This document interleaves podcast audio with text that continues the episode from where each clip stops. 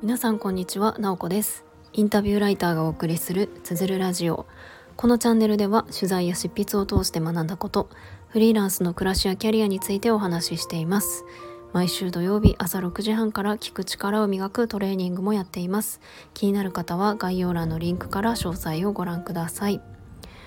今日は最近知った左利きの特技についてお話をしたいと思います、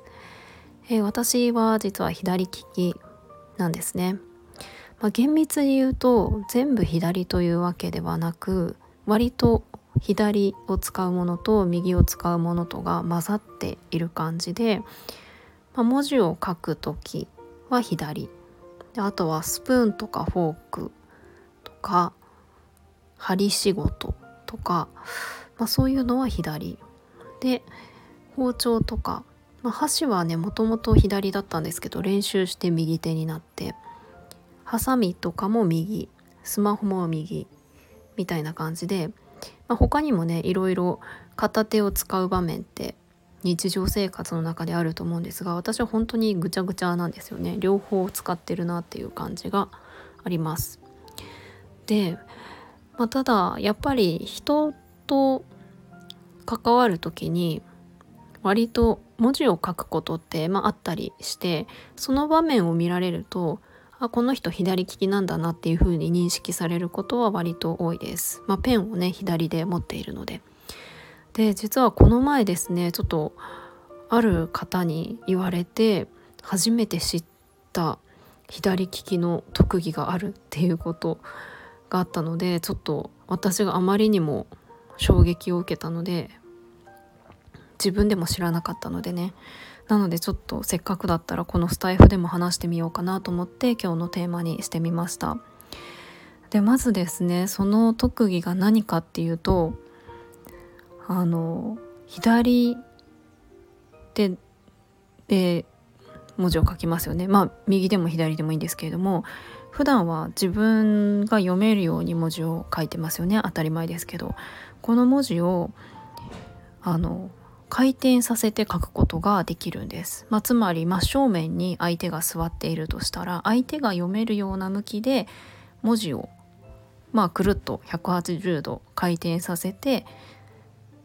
向きを変えた状態で文字を書ける。ですよ。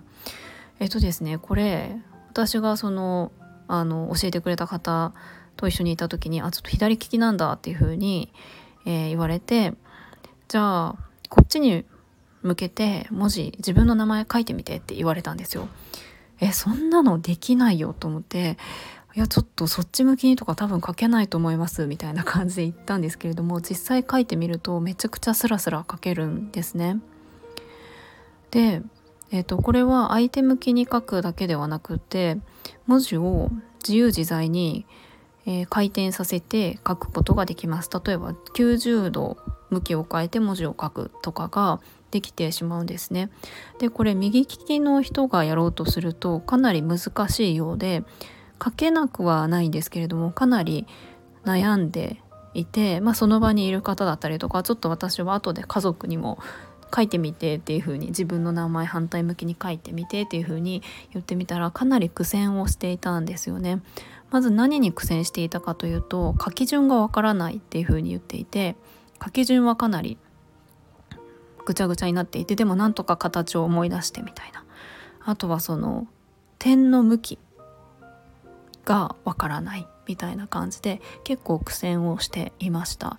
まあもちろんですね右利きでもできちゃう人って、まあ、いるんじゃないかなと思うんですけれどもなんかその傾向として左利きの人は反対向きに文字をかけて右利きの人にとっては難しいようなんですね。これちょっと一体脳のその文字の認識として何がどう違うんだろうっていうところはすごく私は気になっているんですけども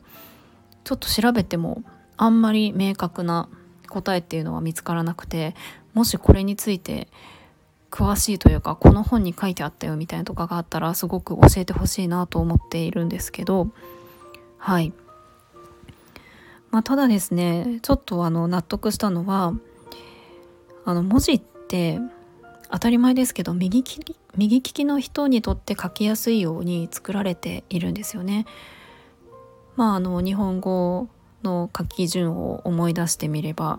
分かる通り左から右に線は書きますよね。で止め跳ね払いとかも右手で書くときにやりやすいような作りになっていると思います左利きにとってはすごく左から右に線を引くって結構難しかったりするんですで止め跳ね払いとかもすごくあの違和感がある書き方をしていてひらがなだったらあのくるっと回る文字ありますよねあの「す」とか「お」とか「よ」とか「ね」とかくるっと丸く丸まり丸まるところがありますよね。あれもあの全部向きが一緒だと思うんですけど右利きにとってはすごくやりやすいと思うんですがこれも左利きにとってはこう左手の方に向かってあの丸く書くっていうのは結構やりづらかったりしてまあ多分あのその書きにくさっていうのがよく小さい子供だったりすると左利きの子の方が鏡文字になりやすいみたいなのって言われるんじゃないかなと思います。私もですねさすがに大人になった今は間違えることはないんですけれどもあの漢字のあの点を書く時ってありますよね。点を打つ時って結構子供の時はその点がえっと右右側なんていうんですかね。あの点が右側にちょっと行くのか左側向きに行くのかっていうのが分からなくなっていました。逆になってたこともあったんじゃないかなと思います、まあ、それくらいえっと左利きにとっては結構文字を書くっていうのが、まあ、難しいことだったんだなっていうのを